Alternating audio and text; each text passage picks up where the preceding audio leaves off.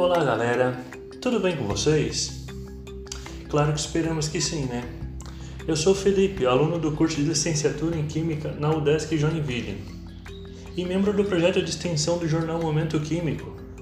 O episódio de hoje tem como título Geoquímica, onde falarei um pouquinho sobre geoquímica, referente ao texto principal da edição de setembro do nosso jornal. Espero que gostem. No final do século XX, havia perspectivas de esgotamento dos combustíveis fósseis e de escassez dos recursos naturais como consequência da superpopulação do planeta. Na época, o homem se via desafiado a encontrar alternativas.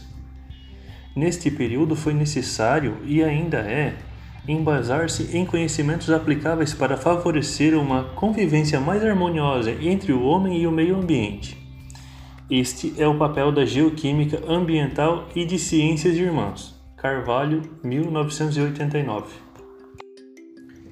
Segundo Vasconcelos, geoquímica é uma vertente da geologia e da química que faz uso das aplicações dos princípios químicos para solucionar problemas de geologia, o que possibilita a construção de um conhecimento mais exato dos fenômenos químicos que têm seu lugar na natureza.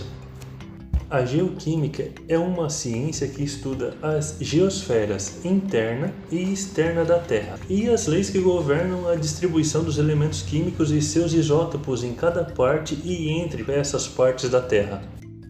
A geoquímica tem como objetivo determinar a abundância absoluta e relativa dos elementos químicos e espécies químicas nos vários sistemas naturais da Terra. Outro dos objetivos da geoquímica é o estudo da distribuição e migração dos elementos e isótopos nas diversas esferas geoquímicas que compõem a Terra, isto é, litosfera, hidrosfera, biosfera e atmosfera, que tem como finalidade a obtenção de maiores informações sobre os princípios que governam a migração e distribuição dos elementos químicos entre diferentes partes da Terra, isto segundo Carvalho em 1989. A figura 1 traz uma tabela que mostra uma das importâncias da geoquímica quanto à descoberta de novos elementos. Então, lá no blog é possível encontrar essa tabela nesta edição do jornal que tem uma linha do tempo sobre as descobertas dos elementos em geral, desde lá de 1789 até os tempos atuais. Vasconcelos diz que geoquímica é um termo que vive em constante evolução e que pode ser resumido em quatro outros objetivos mais abrangentes. Primeiro, conhecer a distribuição dos elementos químicos na Terra e no sistema solar. Descobrir as causas para a composição química dos materiais terrestres e extraterrestres. Estudar as reações químicas no interior e na superfície da Terra.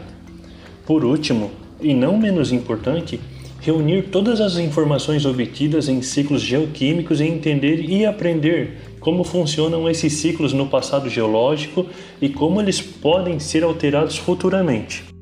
Vasconcelos menciona também que a geoquímica é uma ciência tão extensa que foi dividida em várias áreas, como geoquímica inorgânica, interessada na composição de minerais e rochas, é baseada nas propriedades físicas e químicas dos elementos e seus átomos.